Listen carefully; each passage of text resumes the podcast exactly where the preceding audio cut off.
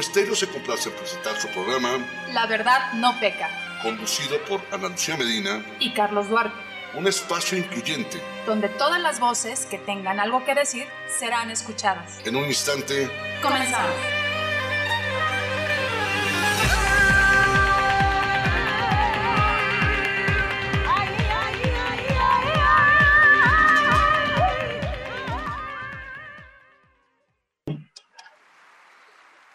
Tal? Muy buena tarde, me da mucho gusto saludarles. Hoy, lunes eh, 2 de agosto de 2021. Estamos prácticamente entrando en el último cuatrimestre de este 2021 y el año se nos ha ido volando como tal. Espero que todos se encuentren muy bien y bueno, feliz porque estamos dando inicio a lo que es nuestro segundo año de transmisiones.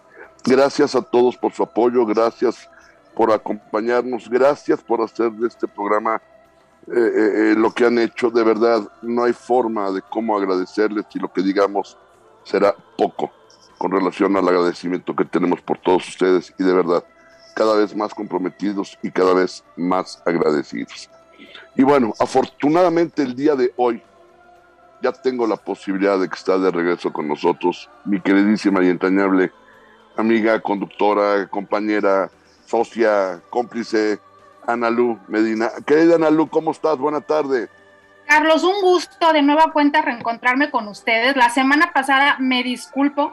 Estuve en un viaje en medio de la selva, literalmente en la hermosa selva de Campeche, y no me pude conectar para esa emisión especial del primer aniversario donde Carlos convivió con grandes amigos y fue un festejo extraordinario, ya me platicó Carlos. De nueva cuenta, gracias a todos por tenernos en su corazón, en su preferencia, por escucharnos todos los lunes a las 2 de la tarde. Para nosotros es un placer. La verdad es que hacer esto para Carlos y para mí es un gustazo porque sabemos bien que es una plática entre amigos y que tomamos en cuenta todas sus sugerencias de temas a tratar. Así es que estamos felices de iniciar este segundo año, de iniciar el mes de agosto y bueno, recordándole a la gente que tenemos que seguir cuidándonos porque la tercera ola viene con mucha fuerza y no podemos bajar la guardia. Al contrario, tenemos que mantenernos muy alertas, cuidar a nuestra familia, cuidarnos nosotros y arrancar este mes de agosto con todo el ánimo, con toda la precaución para salir adelante, querido Carlos. Un gusto de nueva cuenta estar aquí y les mando un abrazo a todos. Muchas gracias, mi Ana Lu. Y sí, bueno, como bien lo dices, fue un programa maravilloso, un programa extraordinario, naturalmente, sabiendo las condiciones de, falta de comunicación en las que te encontrabas. Eh, no te preocupes, por supuesto que me encargué de disculparte con la gente. Y bueno, eh, feliz de que estés de regreso, Ana Lu. De verdad, sabes que eh, eh, somos el equilibrio y la mancuerna. Y cuando estamos solos, cualquiera de los dos, como que algo nos falta. Y finalmente ahora ya estamos nuevamente completos. Y felices, porque qué manera de arrancar este segundo, este, este inicio del segundo aniversario con una invitada extraordinaria, Ana Lu. De verdad, créeme que me siento profundamente complacido y con un tema candente, que finalmente no podemos sustraernos de ello y como parte de nuestra responsabilidad social y del compromiso que tenemos con la audiencia, me parece que a muchos nos interesa de sobremanera. Si me hace el favor, Ana Lu. Oye, Carlos, efectivamente, arrancamos este segundo año de La Verdad No Peca con todo, con muchísimas ganas, pero sobre todo, pues cumpliendo justamente con lo que tú mencionabas, Carlos, que es, que es este ánimo de La Verdad No Peca, de responsabilidad social, de comprometernos con la gente, y no podemos quedarnos eh, nada más como espectadores ante la situación que vive nuestro país, sobre todo ante la necesidad que tenemos de que la oposición en este país, los partidos de oposición sean partidos fuertes. Y eso no es de, de- de- preferencias electorales, de gustos, de ideología, es que en verdad a todos los mexicanos nos conviene que la oposición esté fortalecida y nos conviene tener partidos políticos con muy buenos posicionamientos y con extraordinarios líderes. Es por el bien de México. Así es que el día de hoy decidimos invitar a una extraordinaria mujer que busca ser presidenta del Partido Acción Nacional y es nuestra querida, porque aparte la conocemos y es una querida amiga, diputada federal, Adriana Dávila Fernández, quien no nada más es política, sino también es comunicóloga. Carlos, ojo, tenemos aquí una gran competencia, porque Adriana comunica muy bien, tiene mucha experiencia también en medios de comunicación. Como les decía, no nada más es panista, actualmente es diputada federal, pero ya lo fue anteriormente. También fue senadora de la República por el estado de Tlaxcala, dos veces candidata a gobernadora por el, estado de Tlaxcala. Eh, ha tenido muchas posiciones, no solo al interior del PAN, sino en el gobierno federal, con mucha experiencia en la administración pública, ha sido jefa de delegados dentro del PAN, ha sido, tuvo una posición clave que a mí me parece muy importante y creo que es uno de los motivos por los cuales el día de hoy la invitamos, porque es una mujer que sabe dialogar con la sociedad civil, fue secretaria de vinculación y eso, bueno, eh, nos abre las puertas como ciudadanos a que mantengamos el diálogo justamente con las cabezas de los partidos políticos, porque Adriana, probablemente no estamos en los tiempos indicados para que ella lo diga, pero yo sí lo voy a decir con toda sinceridad, Adriana busca ser presidenta del PAN a nivel nacional y, y bueno, Adriana, podríamos llevarnos todo el programa hablando acerca de tu currículum, quise resumirlo para que eh, cedamos el tiempo a tu exposición y a esta conversación que queremos tener contigo. Muchísimas gracias por aceptar estar el día de hoy con nosotros. Es un gusto, es un gusto, porque tenemos ese compromiso, Carlos y yo, con nuestra audiencia, de hablar de los temas que nos involucran a todos, que nos interesan a todos, que nos preocupan a todos. Y por supuesto en este momento a nivel nacional nos, nos preocupa qué clase de oposición se va a construir para enfrentar la próxima elección, para enfrentar los retos de este país, para enfrentarnos, para señalar, para observar, para eh, legislar, para hacer un frente eh, respecto a algunas decisiones negativas que observamos que toma en ocasiones el gobierno de la 4T. Así es que, Adriana, muchas gracias por aceptar estar el día de hoy con nosotros. Bienvenida a, este tu espacio, La Verdad No Peca, el primero de muchos que probablemente vamos a tener contigo. Así es que no nos queda más que agradecerte tu tiempo por estar el día de hoy con nosotros. No, hombre, Ana Lucía, yo me siento súper orgullosa y además muy, muy comprometida con ustedes. Gracias por darme la oportunidad. Eh, gracias, Carlos. Yo debo decirte que es, en, en, esta etapa de mi vida he sentido la sororidad de a de veras. Eh, generalmente hablamos mucho nosotras las mujeres de estos nuevos conceptos y con Analú la he sentido en serio. Así es que yo me siento muy orgullosa, agradecida, eh, bendecida también porque puedo tener estos espacios de participación eh, ciudadana en la que yo tengo esta oportunidad. Pocas veces se abren con facilidad también para nosotras, porque hay como un rechazo a la política general, normal en estos tiempos, y yo me siento sumamente agradecida. Gracias, Ana Lucía. Muchas gracias, Carlos, porque sé lo que para ustedes significa este espacio radiofónico que han construido con mucho esfuerzo y que de verdad eh, son voces y son espacios para que podamos hablar de todo aquello que incomoda. Yo sí quiero agradecerte, eh, Adriana, el tiempo, la dedicación, el espacio. Primero por estar con nosotros Segundo, bueno, obviamente Ana Lu, que, me hizo favor de, establecer el enlace por diversas razones. Y por último, también quiero ser muy puntual con algo.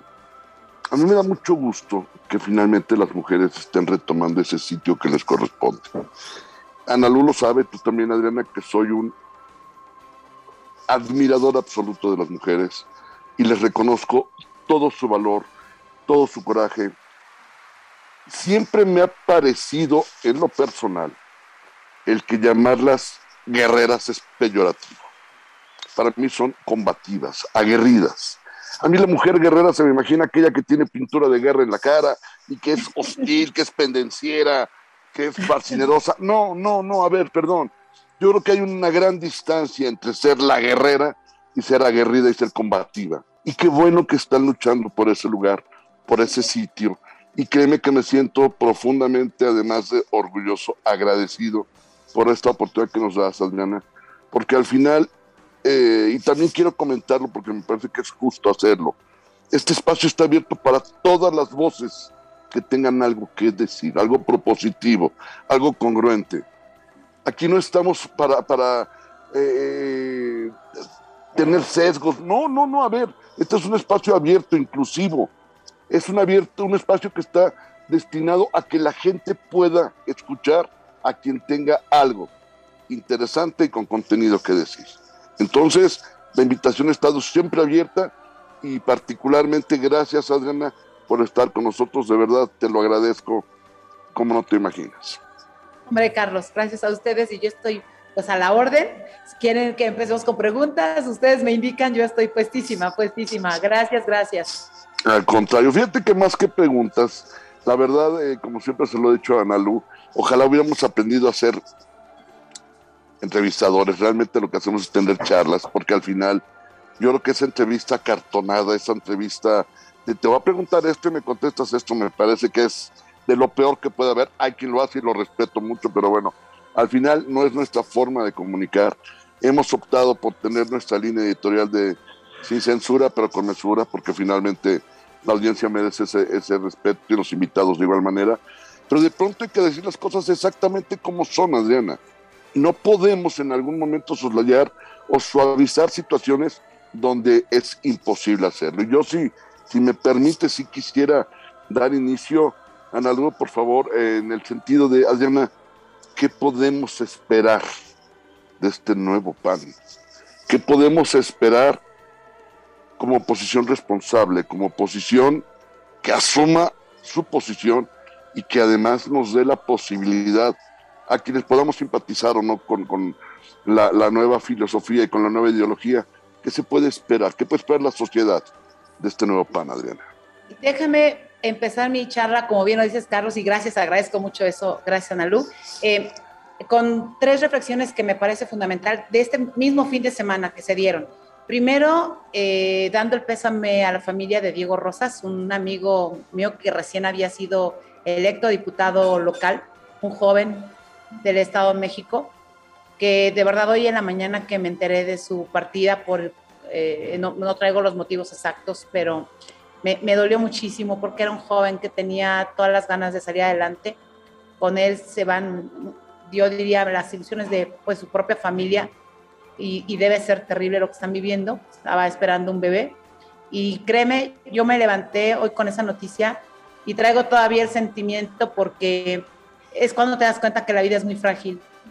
Él es muy joven, él por lo menos tenía 15 años menos que yo. Y, la verdad es que, insisto, es cuando uno le da sentido a la vida. Empiezas a entender que estamos hoy, mañana no sabes qué, puede suceder.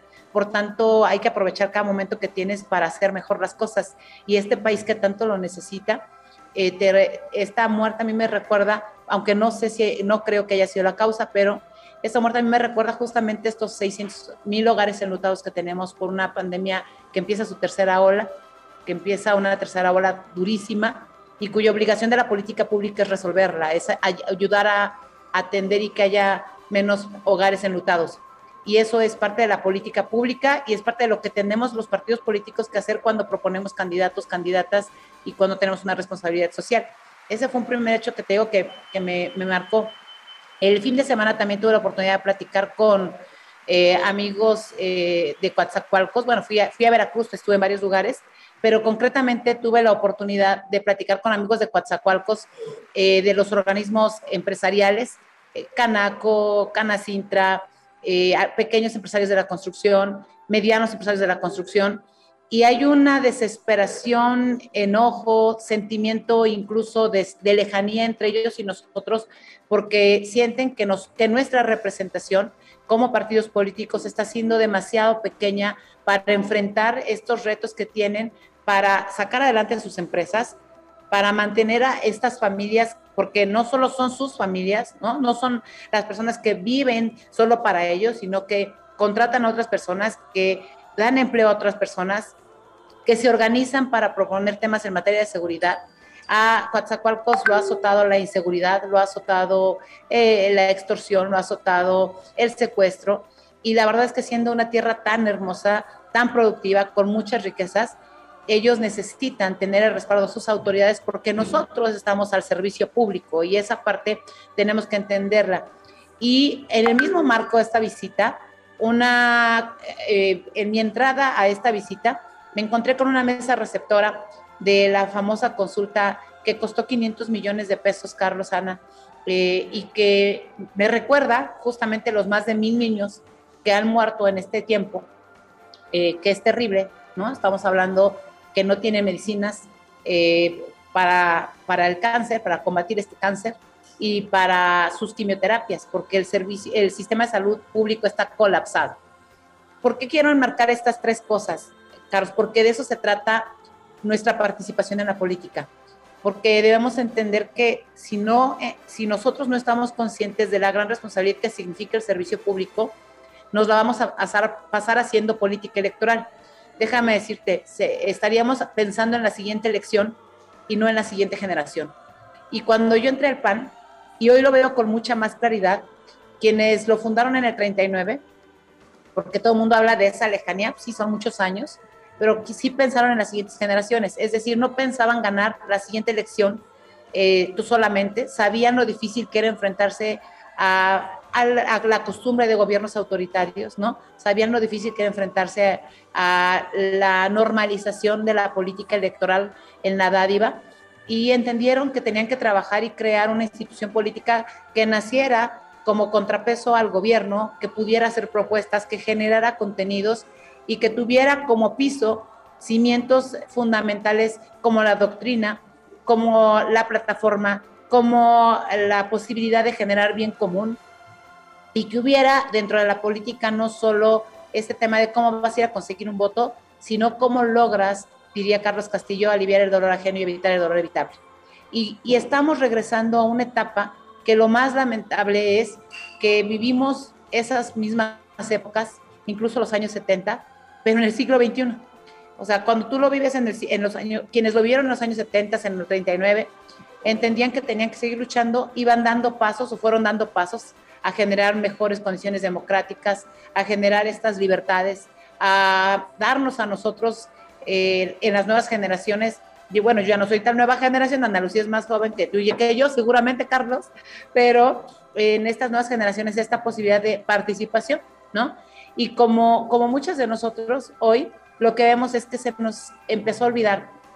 Y yo sí quiero decirte, Carlos, que entiendo perfecto esta, este sentimiento de todos de cómo vamos a hacer una oposición, que eso me parece es mucho más fácil resolverlo. O sea, hacer oposición es oponerte a todo o a, todo aquello que no compartes.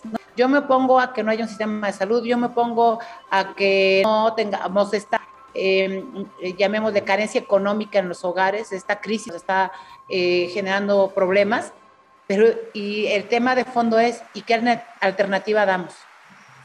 Y em, empiezo a decirlo porque tú dijiste, aquí vamos a hablar de las cosas en propositivo. Y eso es lo que el problema de los partidos políticos hoy. Somos, nos convertimos, llamémosle, en partidos gritones. Somos aquellos que levantamos la voz mucho, mucho, mucho todo el tiempo, pero no, no estamos siendo capaces de ser alternativa para las mexicanas y los mexicanos. Estamos apostándole a un voto de castigo. Castiga a aquel que hizo mal, castiga a aquel que no está actuando bien, mira cómo se comportó, mira, no te están dando esto, mira, no te están dando aquello. Por Dios, debemos dando cuenta que ellos se han dado cuenta, los ciudadanos y las ciudadanas, antes que nosotros. No tienen en el bolsillo dinero para ir a comprar sus despensas, la canasta básica subió, subió terriblemente. Hoy nos amanecemos como suben las casetas, por ejemplo, y nosotros eh, más ocupados en decir, no, fue el 7% de participación en la encuesta famosa. Eh, bueno, resulta, ¿no? No, no, no, debió haber sido el 11. No, el estado que más participó fue fulano. No. A ver, los ciudadanos ya están hartos de sobrediagnósticos. Y esos sobrediagnósticos los tenemos equivocados, que es lo peor porque no estamos haciendo una posibilidad como partido político de entender cómo resuelves, insisto, lo que decía Carlos Castillo, el dolor ajeno y el dolor evitable. Y mi participación, que espero ya una vez que salga la convocatoria y salgan las reglas, pues que no, no, no está siendo un piso parejo, pero yo estoy consciente de lo que implica y además acompañada de mucha gente, muchas amigas y amigos que no están teniendo miedo a la libertad y a, la, y alzar la voz, que no están regalando sus silencios y que menos están regalando sus ausencias, que para mí eso es mucho, mucho, muy importante. Estamos haciendo todo lo posible porque haya una alternativa dentro del PAN que regrese primero a la democracia interna de Acción Nacional, que entienda que es el diálogo, que es el consenso, que es el debate, que es la argumentación que nos están negando afuera la que tenemos que recuperar dentro, porque si no somos capaces de dialogar dentro, de argumentar dentro, de debatir dentro, pues cómo somos capaces de ir a pelear en la Cámara de Diputados, en la Cámara de Senadores o ante el gobierno de la República, un, algo que estamos negados dentro de hacer, ¿no? Y eso tiene que, con eso tiene que ver mi participación. Con eso estoy intentando abrir a camino y también estoy eh, consciente de que no es una batalla, como bien lo comentas, ¿no? Es un combate que tendremos que dar con la palabra, que tendremos que dar con las ideas, que tendremos que dar con nuestra lucha constante y que tendremos que hacer en equipo, porque solo nadie puede. O sea, yo sería ilusa pensar que ah, hay un liderazgo, es decir, un, caudillo o una caudilla, como quieran llamarle con ese lenguaje incluyente, eh, que venga a sustituir a otro, dentro o fuera. No, así no es. Y yo me niego a que eso suceda en mi partido. Eh, si fuimos parte por distintas circunstancias, acción o omisión de los problemas, estamos obligados a ser eh, responsables de cómo solucionarlos. Y a esa, eh, a esa apuesta yo me atrevo a invitar a amigas y amigos que están dispuestos a entrarle también. Maravilloso, Anando, por favor. ¿Sabe? Creo yo y observo, porque es una constante en, en en los diálogos con grupos ciudadanos, pero no solo eso, en las mesas de las casas, en las cafeterías, en todos lados. Esta reflexión que creo yo que el PAN no está escuchando. Mucha gente salió a votar el pasado 6 de junio por el PAN, pero no porque fuera una opción viable, sino porque fue un voto, no de odio, yo no estoy de acuerdo en utilizar esa palabra, no fue un voto de odio, pero sí fue un voto eh, como de última alternativa. Y en muchas ocasiones fue porque no había algo mejor. Tal vez podríamos decir que fue un voto resignado. Eh, lo, escucho constantemente y me pregunto si el PAN al interior está siendo autocrítico, está analizando esto, eh, yo veo eh, dirigentes, al dirigente del PAN y a la cúpula panista celebrando las, los resultados de la elección del 6 de junio, cuando desde mi punto de vista, desde el punto de vista de muchos ciudadanos, no hay mucho que esperar.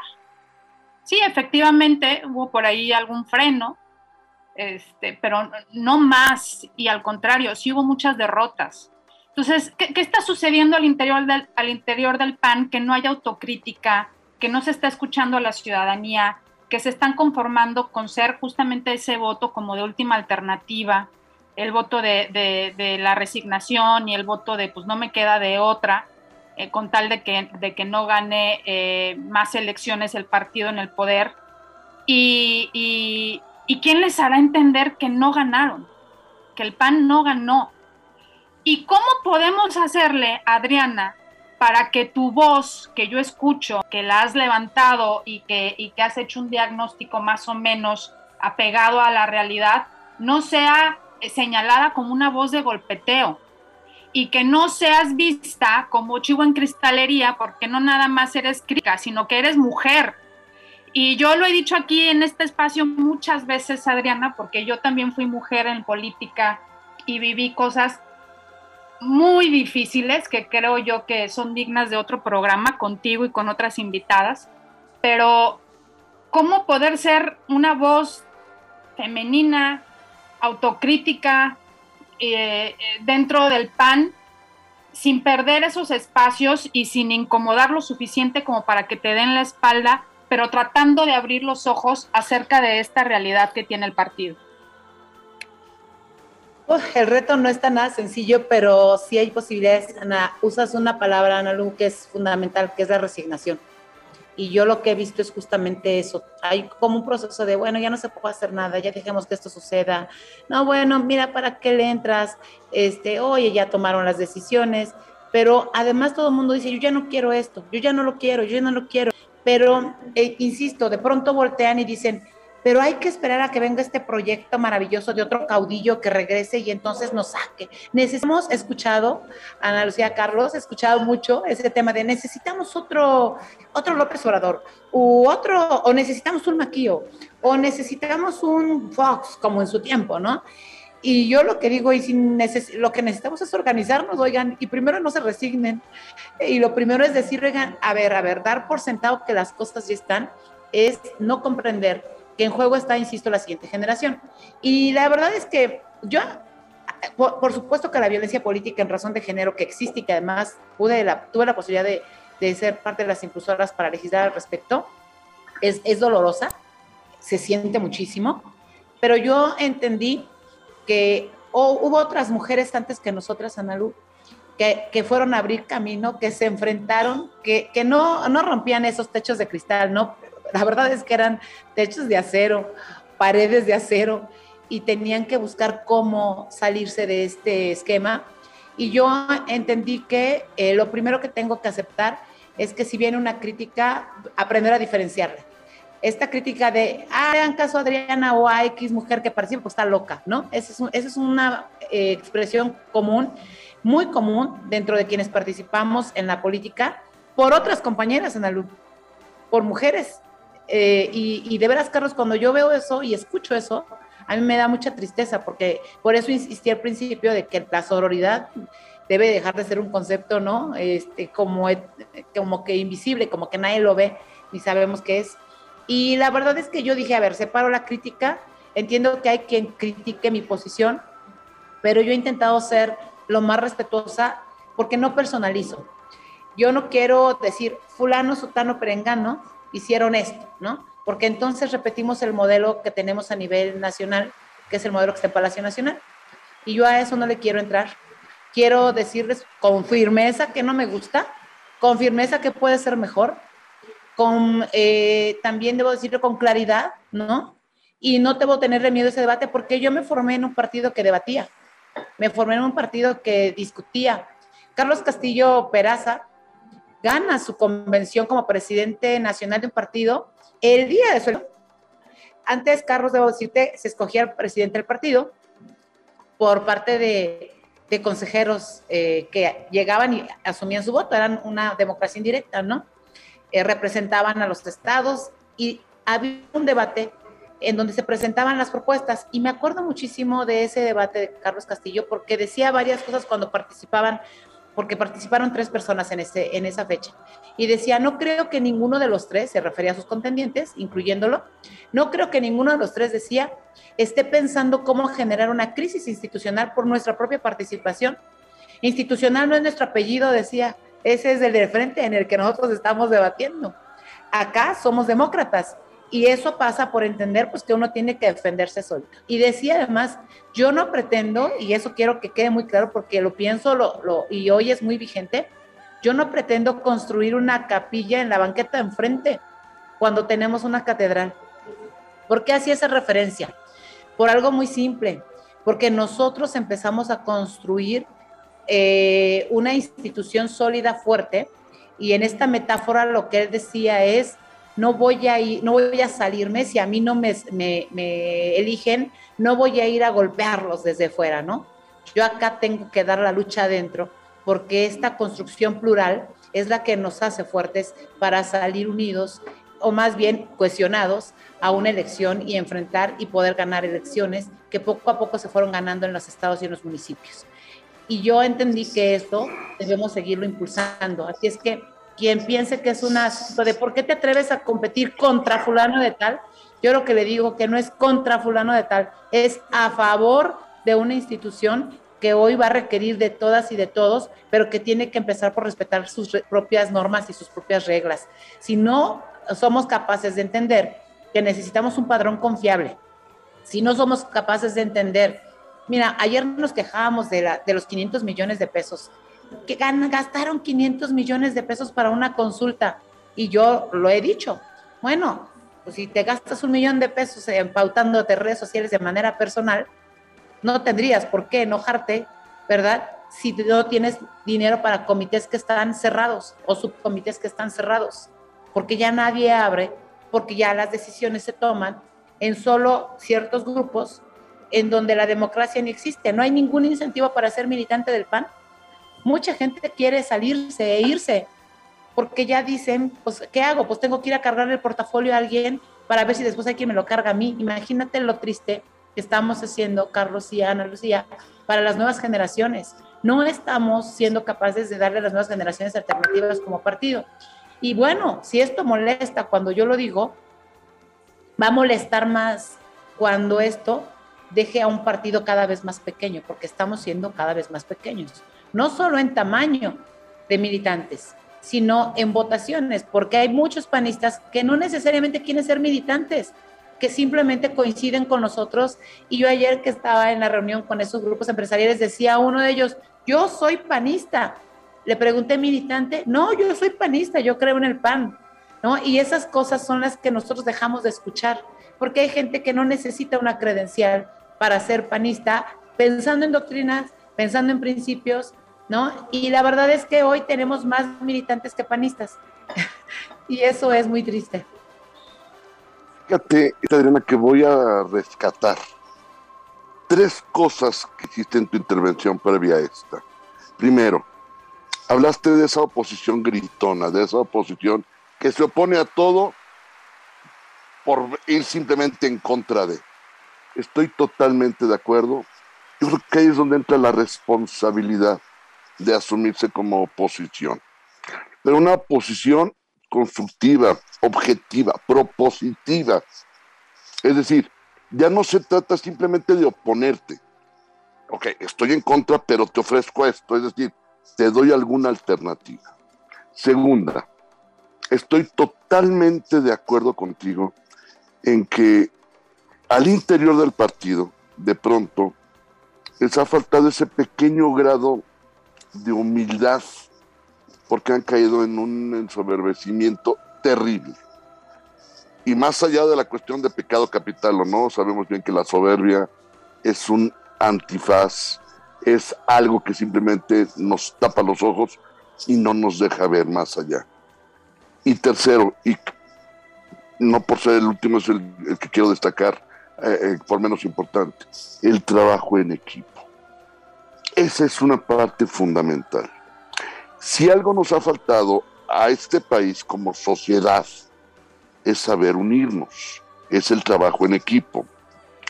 Nosotros hemos demostrado una gran solidaridad en momentos trágicos, en momentos terribles. Cuando la naturaleza se ensaña y nos da con todo, ahí sí surge la solidaridad. Y no nos importa con quién estamos hombro a hombro, de qué color es, de qué estandarte trae, lo que sea, ahí nos importa el buscar cómo ayudar.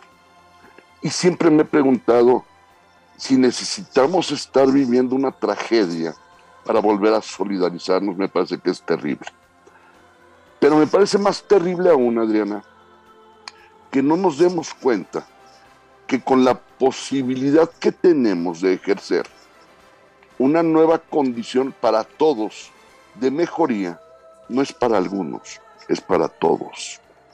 Y esa parte del caudillismo, a ver, vivir de glorias pasadas, perdón, creo que ya, vamos a darle oportunidad a esas nuevas voces, vamos a darle oportunidad a darnos cuenta que la cuestión del género es una cuestión divina, biológica, genética, y eso no te hace ni más ni menos pensante.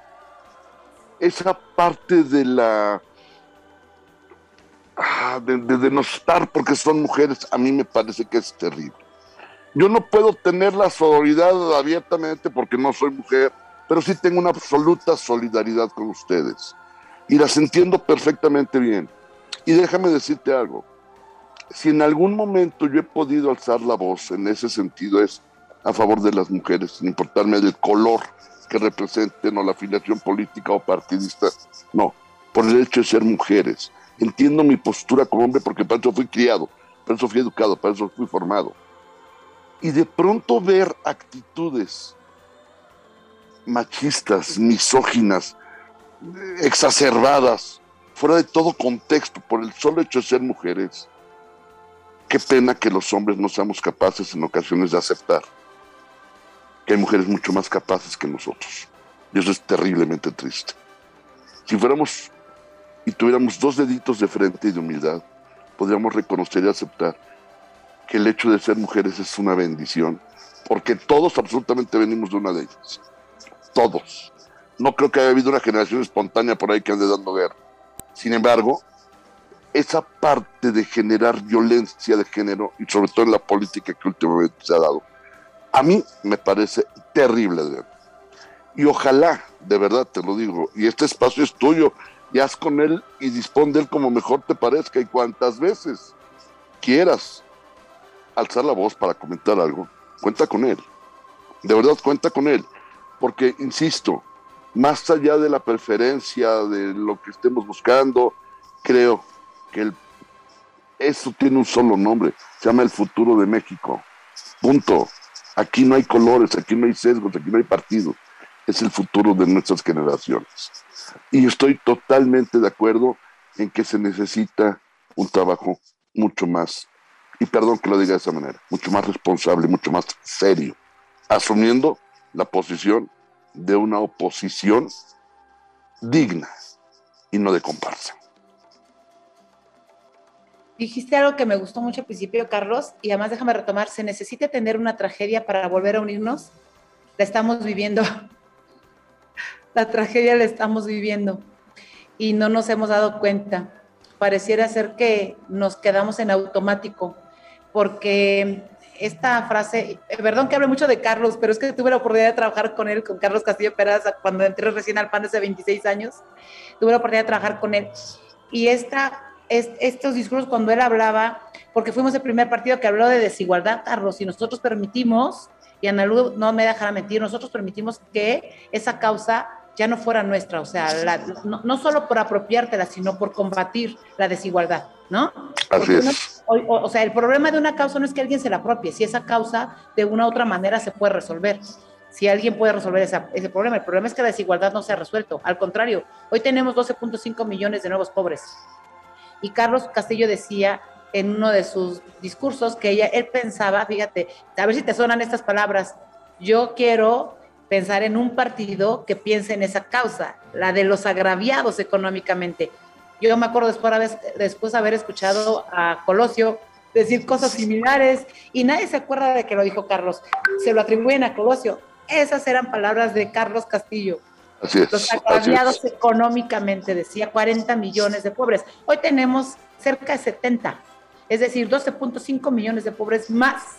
Y entonces esa causa nosotros dejamos de entenderla cuando dejamos de atender a la clase media, que esa clase media aspiracionista de la que muchos de nosotros formamos parte. Yo he platicado en, en términos personales de que yo soy de esa clase aspiracionista porque mi mamá fue aspiracionista, mi mamá estudió hasta el tercero de, de primaria, pero ella aspiró a que sus hijas tuvieran profesión y a sus hijos tuvieran profesión.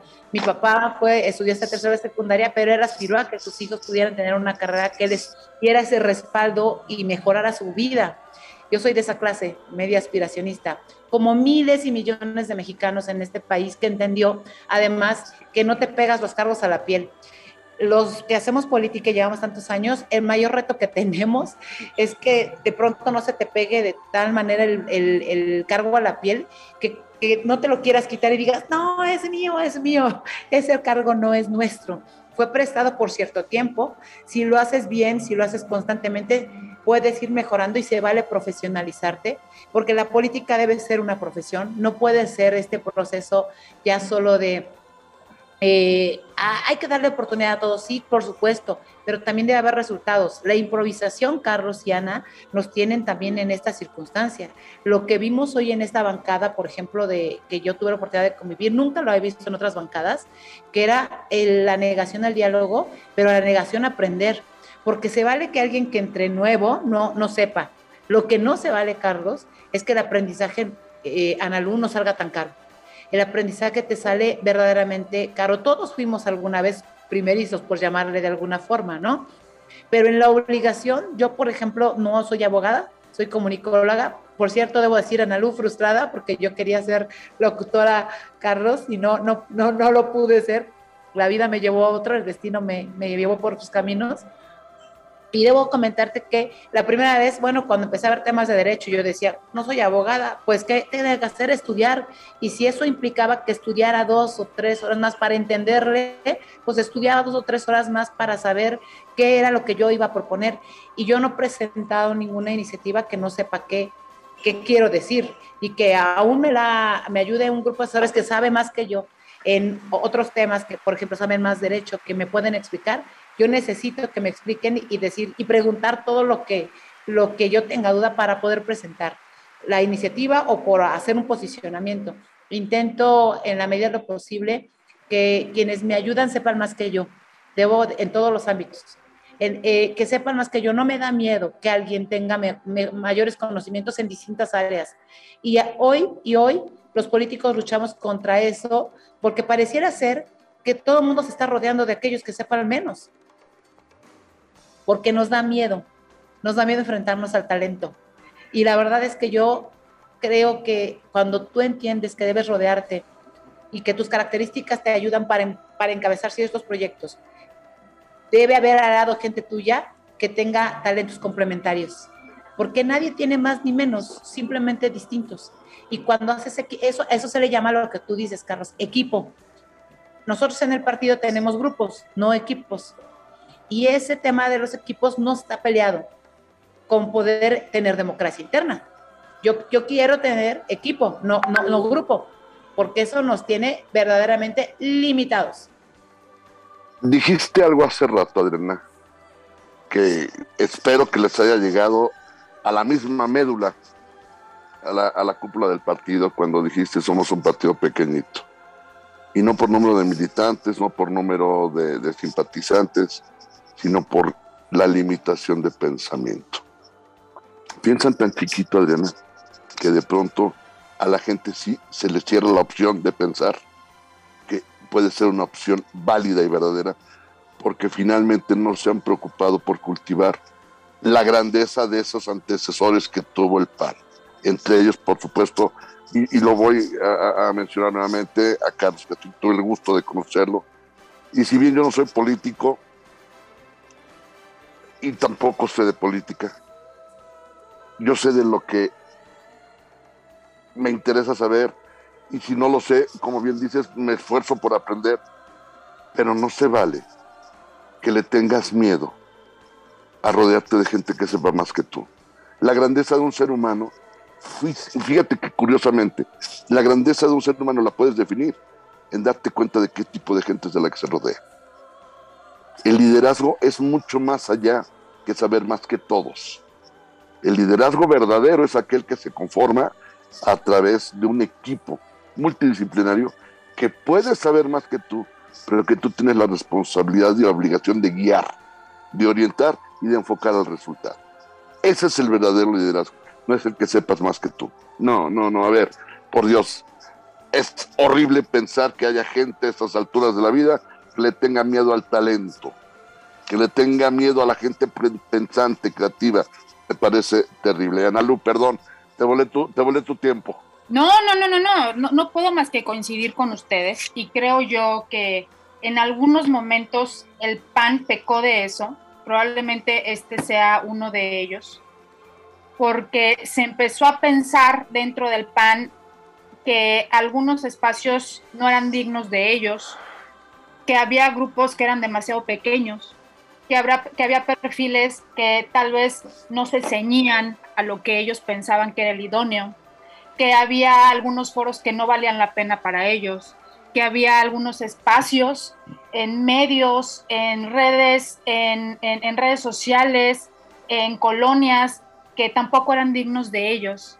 Y entonces se fueron yendo a un extremo en el que se alejaron de la sociedad porque aquí creemos, Adriana, y lo creemos fervientemente, y hemos tenido grandes invitados, que no hay espacio pequeño, que no hay oportunidades pequeñas, que no hay reuniones que no valgan la pena. Todos valemos la pena y todas esas invitaciones tienen una razón de ser y todos tenemos que ser escuchados. El PAN en ocasiones comenzó a pensar que algunos no eran dignos de ellos.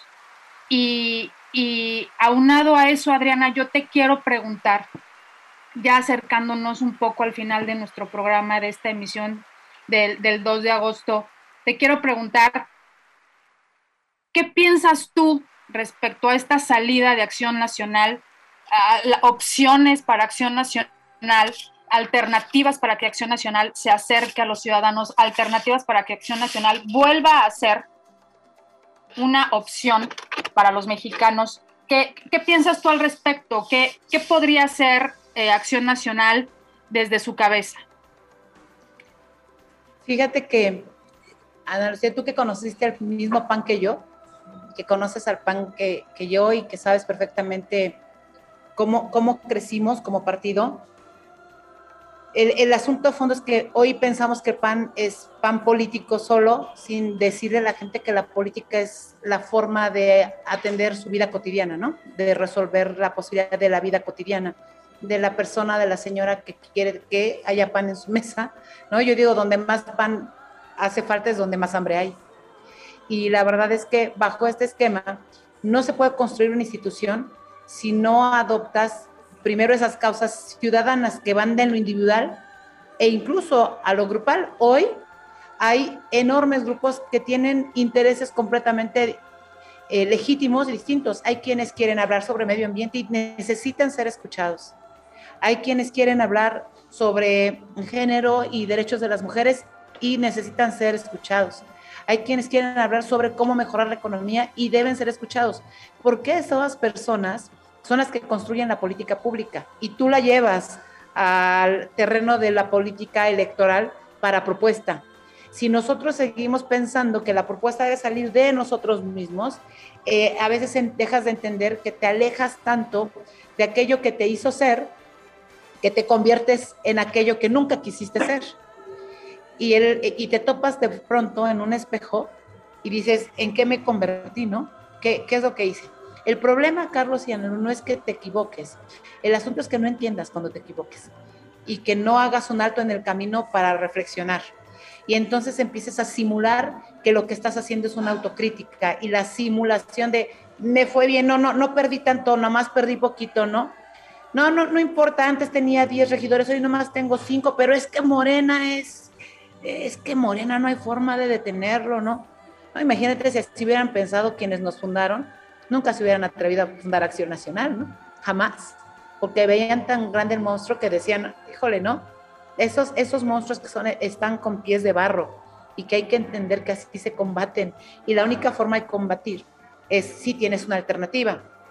¿Por qué la gente y los ciudadanos dejaron de pensar en nosotros? Porque no fuimos ya alternativa.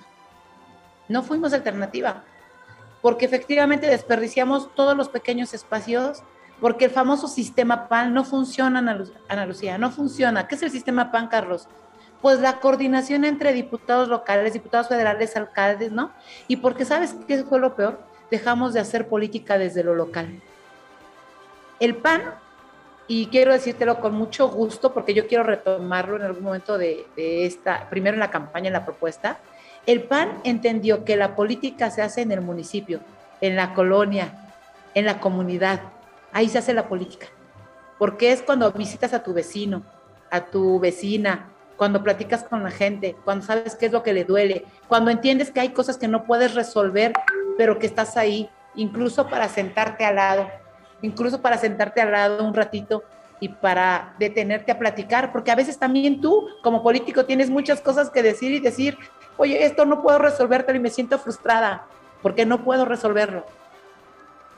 Pero aquí estamos y podemos hacerlo juntos. Y yo quiero decirte, Carlos, que el PAN, antes que hablar de democracia, en sus documentos básicos, empezó a hablar de municipio. Y nosotros nos olvidamos del municipio. Y creo que vale la pena retomarlo, incluso en nuestra propia forma de estructura organizacional. Porque de otra manera no vamos a poder enfrentar los retos que este país tiene. Y yo sí creo, reiterando lo que dice Carlos Castillo Peraza, es el PAN es el instrumento que nosotros elegimos para defender México. Bueno, ese PAN hay que volver. Fíjate que volver a las bases no significa ser retrógrado. Volver a las bases es retomar la esencia y volver a recuperar eso que se haya perdido y se haya diluido en manos de quien no puede entender que de pronto, si algo nos configura a los seres humanos, es justamente nuestros valores esenciales.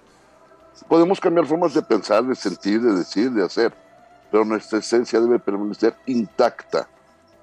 Y creo que en este momento al partido, si algo le hace falta, es justamente respetar sus orígenes, su esencia y retomar lo que sus orígenes le dictan y le marcan.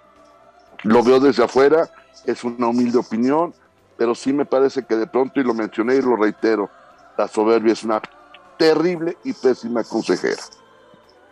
Y eso no se vale. En términos religiosos, es pecado capital. Analu, por favor, tenemos dos minutos para despedirnos, por favor. No, mira, yo creo que eh, nos hace falta eh, seguir dialogando entre nosotros, seguirnos escuchando.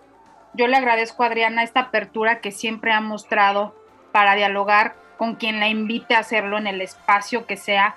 Te pido, Adriana, que eso no lo pierdas en el camino. Estés donde estés, que sigas con las puertas abiertas para la comunicación, porque ese fue uno de los errores que cometió no solo el PAN, los políticos. Se han olvidado de que se deben a la ciudadanía, se han olvidado de que viven de un presupuesto público que sale de, del bolsillo de los mexicanos, se han olvidado cuál es la finalidad de los partidos políticos y está muy clara en nuestra legislación. La finalidad de los partidos políticos, aparte de que son entidades de interés público, es pues el robustecimiento de, de la cultura democrática de los ciudadanos tendrían que ser, como se decía en su momento al interior del PAN, escuelas de ciudadanos. En realidad, eso es lo que deberían ser los partidos políticos y cuando se alejan de la ciudadanía, pues sucede lo que estamos viendo, creo yo, no nada más en el PAN, creo que la crisis de partidos es incluso global. He estado muy cerca del proceso español y de cómo en España también los partidos están en una crisis tremenda, a pesar del famoso 11M, la gente también está decepcionada de, lo que surgió de ese gran movimiento que salió de la ciudadanía, porque al final el poder, ¿sí? Ensoberbece, el poder nos aleja de, nos aleja de, tener los pies en la tierra y de saber lo que necesitamos los ciudadanos. Y yo espero, Adriana, que tú te encuentres cerca de nosotros, cerca de la ciudadanía, que sigamos en comunicación. Y creo que hay mucho que hablar Esperemos que más adelante, ya que arranque la campaña, ya que arranque el proceso interno dentro de Acción Nacional y estemos dentro de los términos que la propia institución marque y la propia comisión de, elección interna eh, vaya marcando para que podamos volver a hablar y ahora sí abordemos de manera franca tus propuestas y qué es lo que tú buscas para Acción Nacional y cuál es el, cuál es el futuro que tú ves para Acción Nacional. De nueva cuenta, muchas gracias Adriana por estar el día de hoy con nosotros. Espero que nos encontremos muy, muy pronto y que eh, sepas que este espacio de La Verdad No Peca es un espacio abierto para escucharte cada vez que quieras exponer algo, porque como te dijimos desde un inicio, tenemos la finalidad de apoyar a, a la ciudadanía en todos los temas que le conciernen. Muchas gracias. Carlos. Adriana, no me resta más que agradecerte de verdad agradecerte profundamente porque si algo en este momento puedo a través de la virtualidad reconocer y lo voy a mencionar es tu gran pasión. Y sabes, una vida sin pasión es una vida sin sentido. Gracias por ese amor a México. Gracias por esa claridad con la que nos dejas ver las cosas. Y te reitero la invitación que te hacen a Lu eh, nos dará mucho gusto, de verdad. Y siempre que necesites un espacio, cuenta con nosotros, porque de verdad, créeme que para nosotros, para Nalu, para tu servidor, para la verdad no peca, es un gran privilegio y un honor tener a una mujer como tú, de verdad. Y créeme que eso es algo que lo voy a decir siempre fuerte y quedito. Si algo puedo yo sentirme verdaderamente orgulloso, es de tener la dicha y la inmensa fortuna de conocer gente mucho más inteligente que yo. Gracias, Carlos. Gracias, gracias, Analu. Yo no tengo más que agradecerles el espacio. Y la verdad es que sí, por favor, considérenme. Y tienes toda la razón, Analu. Ahí vas a estar también tú para siempre regresar todo. Mi mamá me regresaba siempre a la tierra todos los días. Y, y me sigue regresando aunque ya no esté. Eh, pensar en ella me hace, me hace eso. Y la verdad es que, además, déjame complementar el nombre de tu programa. La verdad, no Pequi tampoco nos incomoda. ya no nos. Muchas gracias, Adriana. Muchas gracias. bueno, pues gracias y estamos en contacto. Amigos, muchas gracias. Gracias por estar con nosotros. Ha sido un gran programa. De verdad, eh, créanme que es un privilegio. Nalu, gracias. Gracias por ese esfuerzo de siempre buscar tener los mejores invitados. Adriana, gracias. Gracias por aceptar estar con nosotros. Y para nosotros, como siempre, fue un gran gusto y un gran placer. Y la recomendación que les hacemos cada semana, por favor, cuídense. Si se cuidan ustedes, nos cuidan a nosotros. Si nos cuidamos nosotros, nos cuidamos a ustedes. Esto no ha terminado. Esto le falta mucho y lejos estamos de ver el final. Simplemente a cuidarnos y que Dios, que Dios nos bendiga a todos.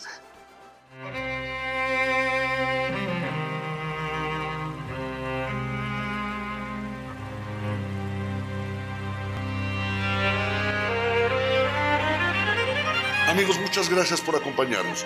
Este fue su programa. La verdad no peca. Ha sido un gusto. Nos escuchamos la próxima semana con Ana Lucía Medina y Carlos Duarte. Por Promo Estéreo, donde la estrella eres tú.